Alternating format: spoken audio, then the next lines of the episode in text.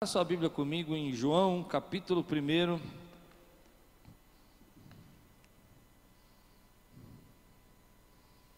João, capítulo 1.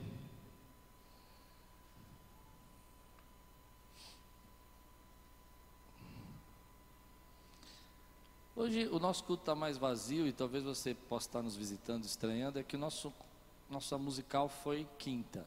Fizemos um musical. Tivemos culto pela manhã. E alguns irmãos não queriam que tivesse culto à noite. Eu disse: Não, eu vou fazer culto à noite. É benção, eu gosto. É gostoso, não é? Adorar a Deus no dia de Natal. Amém, queridos? Então, João capítulo 1, versículo de 1 a 3. Levanta bem alta a sua Bíblia assim, põe acima da sua cabeça e diga: Essa é a minha Bíblia. Eu sou o que ela diz que eu sou.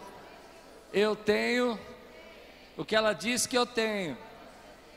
E eu posso o que ela diz que eu posso. Abrirei meu coração, deixarei a palavra de Deus entrar, e nunca mais serei o mesmo. Amém. João capítulo 1, versículo de 1 a 3 diz assim: No princípio era aquele que é a palavra, ele estava com Deus e era Deus. Ele estava com Deus no princípio. Todas as coisas foram feitas por intermédio dele. Sem ele, nada do que existe teria sido feito. Vamos orar? Senhor, fala conosco nessa noite, nessa noite que nós comemoramos o Natal. Que a tua palavra encontre lugar no nosso coração, que ela seja o nosso alimento, em nome de Jesus. Amém. João começa o evangelho de uma maneira diferente. Diferente dos outros evangelhos, João não, não conta a história do nascimento de Jesus, ele não diz sobre Maria, ele não fala sobre manjedoura, ele não fala sobre é, o nascimento de Jesus ou a gravidez de Maria. Ele começa contando uma história antes, uma história que vem antes do nascimento do menino Jesus. E quando eu li essa história, eu fiquei pensando, por que, que o nome de Jesus não pode ou não foi riscado da história? Você já parou para pensar? Dois mil anos de, de distância acerca do nome de Jesus. Há tanto aí que aconteceu nesses dois mil anos de história, só 300 anos de perseguição que os cristãos passaram e que tentaram dizimar todos os cristãos e mesmo assim não conseguiram apagar o nome de Jesus. Mas não é só uma perseguição física. Hoje nós passamos por uma perseguição ideológica. Por exemplo, se você liga a sua TV, você vai ver pessoas combatendo a nossa fé e combatendo acerca de Cristo e dizendo como é que vocês podem acreditar num homem, como é que você pode acreditar nessa história. Será que Jesus não é um conto? Será que Jesus é uma história real? Será que Jesus realmente existiu? E é interessante falar isso no dia de Natal, porque é, eu estava fazendo aquele zap na televisão. Você já fez isso? Está se trocando, liga a televisão e começa a ver um monte de canal ao mesmo tempo? Já fez isso ou não? não isso é coisa de que homem gosta de fazer, né? Impressionante isso, né? E eu estava lá e comecei a ver, por exemplo, é, filmes que falam sobre que Jesus é, teve filhos e que Jesus morreu e que nunca ressuscitou. E as pessoas ouvem tudo isso e apesar da gente escutar tudo isso, tudo isso todo dia, apesar das pessoas falarem tudo isso para nós, o nome de Jesus não foi e nunca será apagado da história. É interessante, eu também, coincidentemente, essa semana estava vendo lá no YouTube um, um documentário, uma entrevista de um homem que não é cristão, que foi até Israel, e em Israel ele saiu pelas ruas perguntando quem era Yeshua, quem era Jesus. E algumas pessoas educadamente israelitas disseram: Jesus é o fundador do cristianismo. Esse foi os mais educados. Fundou uma religião. Alguns mais severos, Jesus nunca existiu e outros mais severos ainda, Jesus era um dissidente, era uma pessoa que foi expulsa do judaísmo e fundou a sua própria doutrina herege.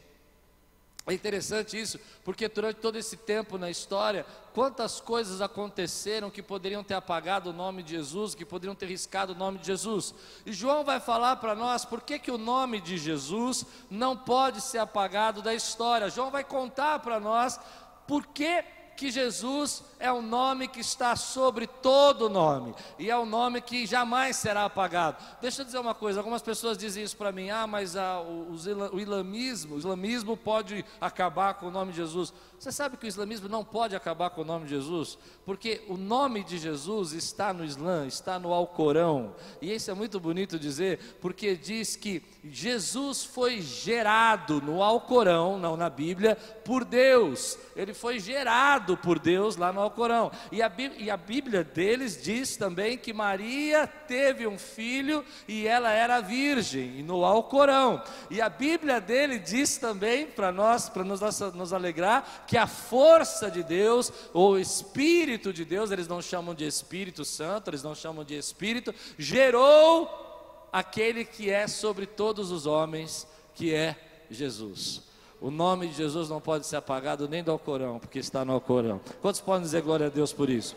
João vem dizer agora para nós por que, que o nome de Jesus não pode ser apagado. Ele vem dizer para nós assim: olha, eu andei com ele, ele foi real, e todo o evangelho de João vai explicando isso para nós. Ele era aquele que eu encostei a cabeça, ele é aquele que andou entre nós, ele é aquele que caminhou entre nós. E ele diz que a primeira coisa que você e eu precisamos entender que o nome de Jesus não pode ser apagado é que antes da fundação do mundo, ele já estava com Deus e ele já era era Deus. Escute, meu irmão, você olha para aquela manjedoura, você olha para aquele nenê, embora nunca existiu manjedoura na Bíblia, mas tudo bem, as pessoas acreditam nisso, então vou continuar nesse, não vou pregar sobre isso, eu já preguei uma vez sobre isso, e você olha para o menino, e quando você olha para o menino, aquela criança, e você precisa entender que aquela criança, antes da fundação do mundo, já era Deus, estava com Deus, quantos podem dizer amém por isso? O nome de Jesus não pode ser apagado nem riscado da história, porque Ele é o nome que importa pelo qual todos nós sejamos salvos. Aleluia. E aí você entende que Jesus, João vai usar então um pensamento para nos explicar por que, que o nome de Jesus não pode ser apagado. Ele diz: no princípio era o Verbo, ou no princípio era a palavra. É interessante isso, você imaginar que no princípio Jesus era o Verbo, a palavra, o poder que Deus usou para criar todas as coisas. Lá no Velho Testamento a Bíblia diz que Jesus, a Bíblia diz que Deus disse haja, ele disse o verbo e Deus criou todas as coisas. Mas estudando sobre isso me veio uma ideia um pouco mais profunda sobre isso que é a palavra para nós? Quando eu quero que você entenda o que eu estou pensando, eu preciso falar para você. Aliás, esse é o problema dos homens, porque as mulheres não falam e elas acham que a gente vai entender o que elas estão pensando, e nós não estamos entendendo. Porque para você entender o pensamento de alguém, você precisa falar. E muitos homens dizem assim: Mas você não fala e a gente não entende, né? Se eu quero que você entenda a minha pregação, se eu quero que você entenda essa mensagem de Natal, eu preciso falar. E à medida que eu estou falando para você, eu estou dizendo essas palavras, eu estou transmitindo para você os meus pensamentos. Eu estou transmitindo para você aquilo que eu estou acreditando, aquilo que eu penso, aquilo que eu aceito como verdade. Por meio das palavras, eu estou dizendo para você tudo o que eu estou pensando. E é interessante que a Bíblia diz em muitos textos que nenhuma pessoa, nenhum homem podia entender os pensamentos de Deus. Ninguém podia compreender o que Deus estava pensando. Nós tínhamos as profecias dos velhos, do Velho Testamento, nós tínhamos uma ideia do que a Bíblia dizia, mas nós não conseguíamos entender os pensamentos de Deus. Então Deus manifestou o Verbo, o Verbo que é Cristo Jesus e manifestou os seus pensamentos para nós. E através da palavra nós podemos conhecer quem é Deus e o que ele pensa. Antes nós víamos as coisas de forma nebulosa, de forma complexa, não conseguimos ver a glória de Deus, nem entender a Deus, mas agora a palavra se fez carne e aquilo que Deus pensa, aquilo que Deus desejava, se manifestou em carne a nós, e agora nós podemos ver a seus pensamentos manifestos em Cristo Jesus. E se você quiser saber o que Deus pensa ao seu respeito, ou o que Deus pensa ao nosso respeito, você olha para Jesus hoje e você sabe que Deus é amor. Você olha para Jesus hoje e você entende os pensamentos de Deus, que são muito maiores do que você pode imaginar a seu respeito. Pensamentos de te ajuntar, de te guardar, pensamentos de cuidar de você, de te reconciliar com Ele, porque Ele ama você. O Verbo se manifestou em carne e agora nós conhecemos conhecemos a vontade de Deus. E algumas pessoas têm dúvida do que Deus pensa a seu respeito. E eu digo por quê? Porque essas pessoas não olharam para Jesus. Isso é interessante, nós temos os nossos conceitos do que Deus pensa. Nós temos os nossos pensamentos do que Deus quer. O nome de Jesus não pode ser riscado, porque ele é a revelação do plano dos pensamentos, do propósito de Deus para o homem. Você pode dizer amém por isso? Mas eu vejo muitas pessoas que têm dúvidas sobre o que Deus pensa. E eu vou dizer por quê? Porque nós temos um, uma distância entre aquilo que nós pensamos a respeito de Deus e aquilo que Jesus se manifestou como Deus. Nós temos as nossas visões do que Deus quer, nós temos a nossa ideia do que Deus precisa, nós temos os nossos pensamentos do que Deus deseja, e por isso às vezes nós achamos que Deus não está cuidando, ou que Deus não está nos amando, ou que Deus não está nos apoiando.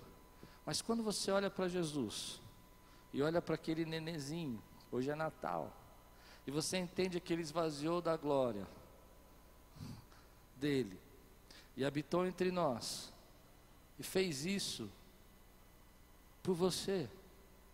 E quais são os pensamentos que ele tem a respeito de você? Pensamentos de paz, pensamentos de se reconciliar com ele, pensamentos de que você fique embaixo da guarda e da graça dele.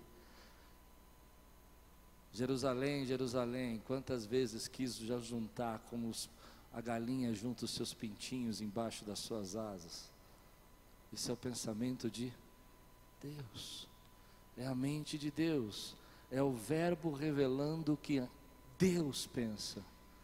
Quando perguntaram para ele quem é Deus, ele disse: Deus é amor. Ele podia dizer Deus é poder, ele podia ter dito Deus é soberano, Deus é rei, Deus é o, Al, o El Shaddai, o Todo-Poderoso. Ele disse Deus é amor porque o Verbo manifesta o pensamento de Deus. Quem é Deus? Deus é amor. E você vai entender o que eu estou pregando agora, preste atenção. Como nós não olhamos para Jesus, não entendemos os pensamentos de Deus, nós não entendemos que Deus é amor. Nós achamos que Deus está tão preocupado com os nossos erros, as nossas falhas, está tão preocupado em nos punir. Mas Ele nunca disse isso. Ele nunca disse isso. Quando eu olho para Jesus, eu entendo que os pensamentos de Deus a nosso respeito é nos salvar. É muito simples. Mas todo plano, antes ele era o Verbo, o Verbo se manifestou em carne e vimos a sua glória, a glória do unigênito de Deus. João 1, João 3,16 porque ele amou o mundo de tal maneira que deu seu filho para aquele que nele crê não pereça, mas tenha vida eterna. João 15. Amém, irmãos?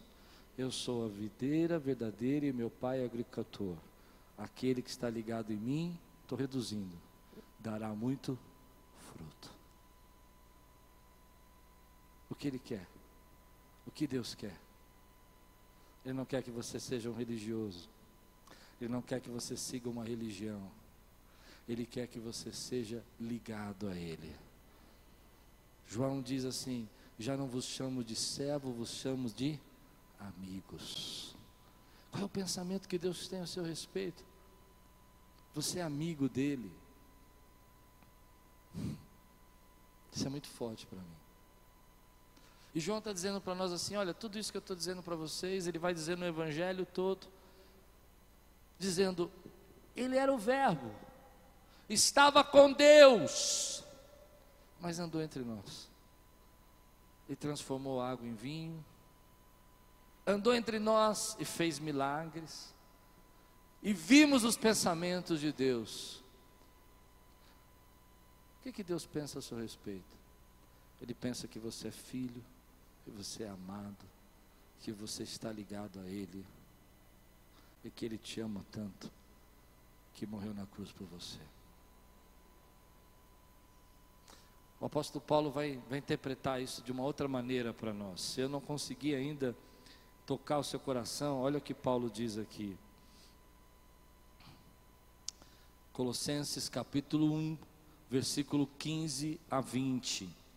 Colossenses capítulo 1, versículo 15 a 20. O nome de Deus não pode ser riscado da história porque Ele é Deus. O nome de Deus não pode ser riscado na história porque ele revela os pensamentos de Deus. Agora, olha o que Paulo disse. Ele vai dizer da mesma forma, só que ele vai dizer para mim de um jeito diferente. Eu, eu, particularmente gosto muito desse texto, eu gosto muito, eu acho que todo cristão devia decorar. Ele diz assim: Ele é a imagem do Deus invisível. João disse: Ele é o Verbo ele revela os pensamentos de Deus. Paulo diz: ele é a imagem do Deus invisível.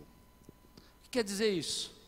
Quer dizer que Jesus, querido, não é apenas um homem que andou pela terra e que fez boas obras, e é isso que é muito diferente na nossa fé. Escute, a nossa fé não está firmada em preceitos, a nossa fé não está firmada em conceitos, a nossa fé não está firmada em gurus, a nossa fé não diz que você precisa melhorar.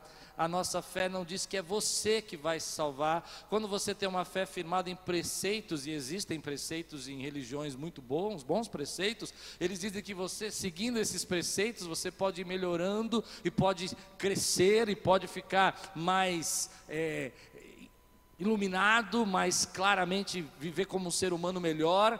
Mas a nossa fé não diz isso.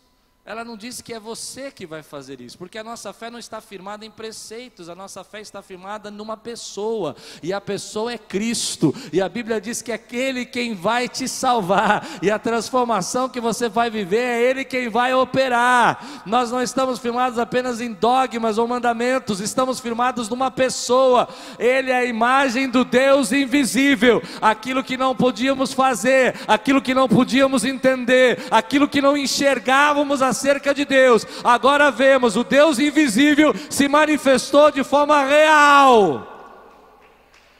Deus é tremendo, meu irmão. Ele planejou isso antes da fundação do mundo por você.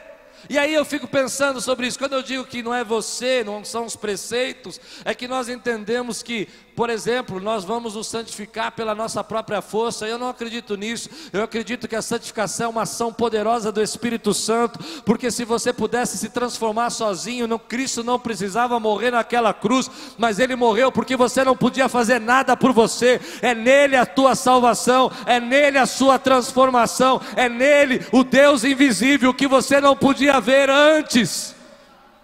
As pessoas podiam dizer que Deus é um Deus poderoso, ou um Deus rei, ou um Deus que tem vaidades como os deuses gregos, ou podia dizer que ele é um Deus forte, um Deus de guerra, como os deuses nórdicos, mas não, querido, ele veio manifestar o Deus invisível, porque Deus é amor, e ninguém esperava isso, um Deus amor.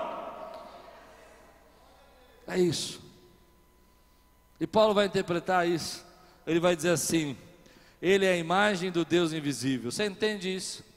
Ele está dizendo assim: olha, aquilo que você não conseguia enxergar de Deus, aquilo que a sua mente não podia alcançar sobre a mente de Deus, aquilo que você não podia ver a respeito de Deus e nem imaginar que Ele era. Olhe para Jesus, porque Jesus é a imagem do Deus invisível. Se você tem dúvida de como Deus pensa, se você tem dúvida como Deus age, se você tem dúvida do que Deus quer fazer na sua vida, se você não enxerga Deus na sua vida, olhe para Jesus.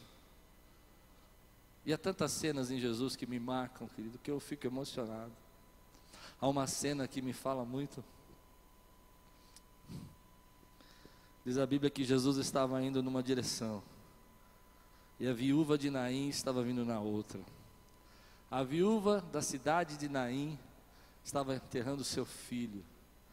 Mas não, é um milagre, ele vai ressuscitar o menino, vocês sabem disso. Mas não é isso, é que diz que ele encheu de compaixão. O Deus que eu não podia ver, eu vejo em Cristo, um Deus que tem compaixão. Algumas pessoas dizem que Deus não se importa, mas se Ele é a imagem do Deus invisível, é porque você olhando para o Evangelho, você vai ver um Deus que intervém, você vai ver um Deus que se importa com a tua vida, você vai ver um Deus que cuida, você vai ver um Deus que tem compaixão, mas um Deus que tem misericórdia. Pegaram uma prostituta em flagrante, uma mulher adúltera, e queriam apedrejá-la, aquela mulher. E quem nunca quis dar uma pedrada em alguém? Quem nunca quis dar uma pedrada em alguém? Não é? Agora é minha vez. Não é assim?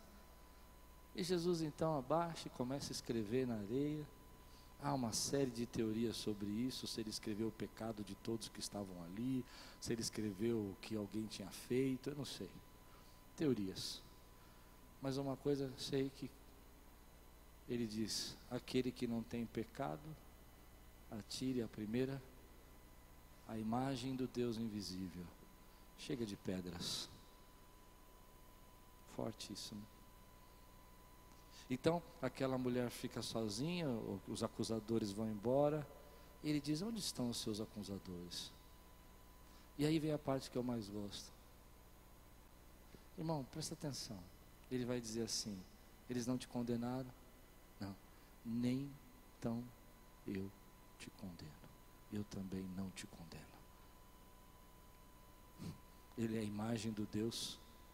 E quantas vezes, queridos, nós éramos dignos de receber umas pedradas, mas a imagem do Deus invisível se manifesta na nossa vida. Ele diz: Vá, os seus pecados foram perdoados. Vá e não peques mais. Aquilo que não podíamos ver, nós podemos ver. Olha o que Paulo diz aqui em Colossenses 1, 15. Ele é a imagem do Deus invisível, o primogênito sobre toda a criação, pois nele foram criadas todas as coisas, nos céus e na terra, as visíveis e as invisíveis. Eu gosto disso. Todas as coisas, as visíveis e as invisíveis. Tem um, um pastor que eu, que eu sigo um pouco, ele tem umas ideias muito diferentes. Mas ele fez uma comparação, eu não consigo ter a especialidade dele, ele é muito muito prático nessa parte científica, eu não sou tão prático. Ele fez uma comparação sobre, por exemplo, as menores partículas que existem. Uma delas se chama partícula de Deus. A partícula de Deus é quando você divide um átomo, você divide de novo, ele vira um quarto, depois você divide de novo, ele vira o bório. E essa é a partícula de Deus. O interessante dessa partícula de Deus é que ela conspira com tudo o que você e eu aprendeu na escola sobre física. Primeiro, ela pode se transpor de um lugar para outro. Ela consegue se teletransportar. Interessante isso, né? E a Bíblia diz que é uma série de coisas que a gente não consegue entender, depois é interessante que se você pegar e dividir essa partícula e deixar uma, uma parte dela em Paris e outra aqui em São Paulo, e você mexer nessa partícula, atacar essa partícula aqui, o que acontece nessa partícula acontece em Paris. Por isso eles chamam partícula de Deus. Coisas que não vemos, que são invisíveis, mas que foram criados por Ele e para Ele. Homem nenhum consegue entender, foge as nossas leis todas da física, foge tudo aquilo que nós estamos presos, mas por Ele e para Ele são todas as coisas. E comprova uma coisa, que nós não sabemos de nada. comprova uma coisa, que a gente acha que sabe tudo, que tudo é lógica. E por que, que eu estou pregando isso? Porque eu estou falando para céticos. Você precisa entender, nós estamos cada vez mais vendo pessoas sendo atacadas, a nossa fé sendo destruída, o nome de Jesus não vai ser riscado nunca da história, mas algumas pessoas vão ficando céticas. Será que Deus existe? Será que Jesus fez isso? Será que isso não é apenas um homem?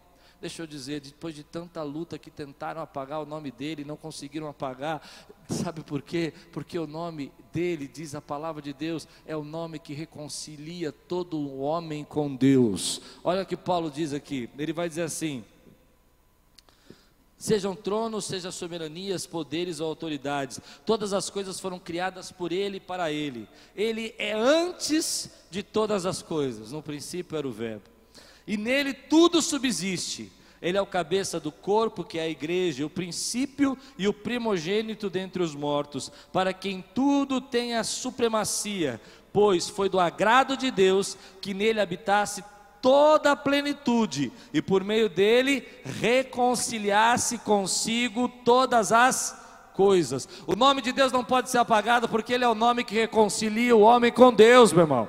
É isso que Deus está fazendo. E tem uma coisa aqui que a Bíblia revela para nós. No princípio de todas as coisas, ele já era, ele era Deus, ele era o Verbo. Mas há uma coisa que você precisa entender: no final de todas as coisas, ele vai estar lá, porque a Bíblia diz que todo joelho se dobrará e toda língua confessará que Jesus Cristo é o Senhor. Então ele é o Alfa, ele é o princípio de todas as coisas, mas ele é o Ômega também, porque ele está sentado no trono, ele é o Rei dos Reis e Senhor dos Senhores, ele é o Cordeiro de Deus que tira o pecado do mundo, ele é o Alfa, porque tudo foi criado por ele e para ele, mas ele é o Ômega também, porque todos vão até ele ser julgados por ele. E no meio tem o que? Tem a gente, tem você e eu a criação e a história. É isso que a Bíblia está dizendo. No princípio era Ele, o Alfa. No fim é Ele, o Ômega. E tudo que tem de A a, Z, a W, porque ômega é W em grego. Tudo que tem no meio, alfa e ômega. Tudo que tem no meio, na primeira palavra, na primeira letra, a última letra, tudo que você conseguir escrever, tudo que você conseguir pensar com todas essas letras é por Ele e para Ele. Esse é o nosso Deus, querido. Esse é o nosso Deus. Mas aí a coisa complica para todo mundo, principalmente para os céticos, porque toda essa glória, todo esse poder se esvazia, diz a Bíblia, e vai habitar no nenê. João não conta isso, mas você lê em Mateus, lê em Lucas, que aquele nenezinho que precisa ser cuidado, que precisa ser amamentado, que precisa ser protegido, é a imagem do Deus invisível. É o autor e consumador da nossa fé. E aí você, você vai entender o que eu vou dizer. Eu, eu acho que alguns céticos, se você tem esse problema de ultimamente ficar pensando e ficar em crise, se acredita, não acredita, eu só quero te ajudar. Se você olhar para tudo isso, é difícil mesmo. Como que eu consigo ver isso nesse nenê, nesse dia de Natal? Como é que eu consigo enxergar que o verbo está nesse nenezinho, tão frágil? E aí vem a quarta razão porque o nome de Jesus não pode ser apagado. Porque é o Espírito Santo que te convence da verdade. Porque é o Espírito Santo que te marca. Todos nós precisamos ser marcados pela presença de Deus. O que nos sustenta é que um dia o Verbo se manifestou na sua vida também. E um dia você sentiu a presença dele. Um dia você inquestionavelmente foi tocado por Ele e marcou você. E se ainda você não for marcado, eu oro para que essa noite de Natal você seja marcado pela presença dEle. muitas coisas acontecem, muitas crises podem vir, muitas palavras podem vir contra o Deus que você adora e serve, mas você foi marcado pela presença dEle. É o Espírito Santo que nos convence da verdade e do juízo de Deus, é Ele que nos transforma. E eu vou dizer uma coisa para você: quando eu olho para tudo isso, o que me sustenta é que a Bíblia diz que é assim. O que me sustenta é que eu vejo na história tanto quanto fizeram para apagar o nome de Jesus e não conseguiram apagar, mas tem uma outra coisa que me sustenta. Ele é real porque a presença dele você pode sentir.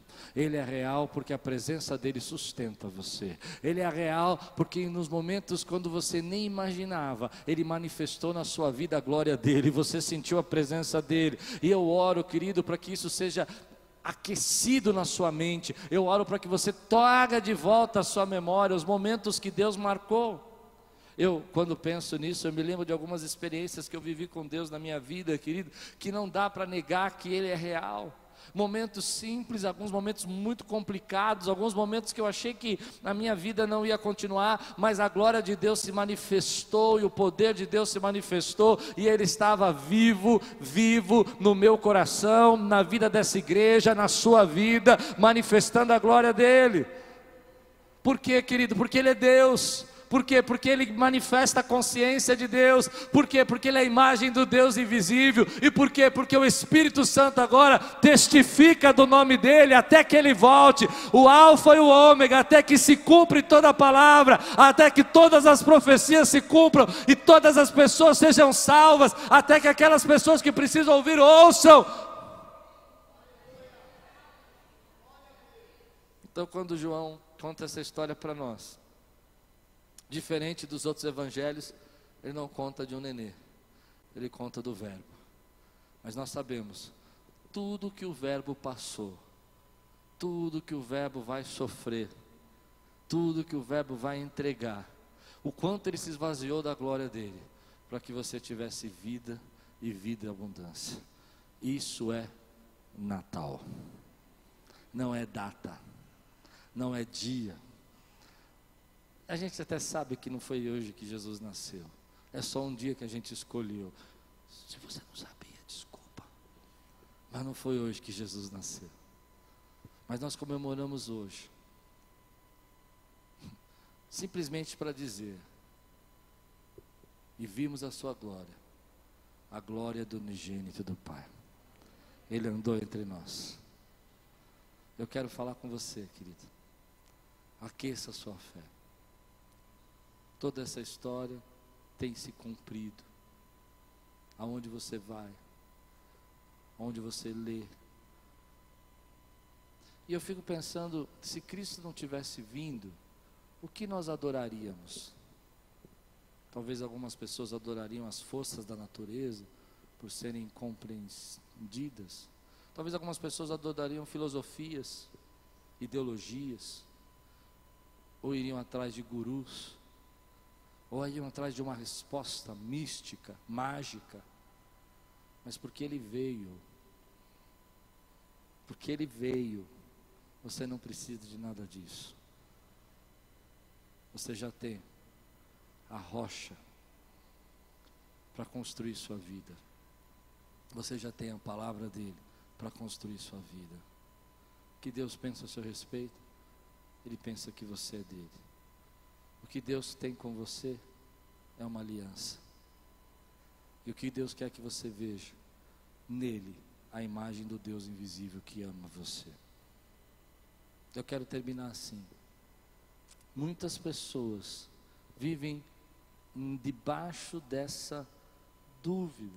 O coração esfria você acaba olhando para a tua vida e dizendo, Senhor, mas por que, que isso acontece? Por que, que eu passo por isso?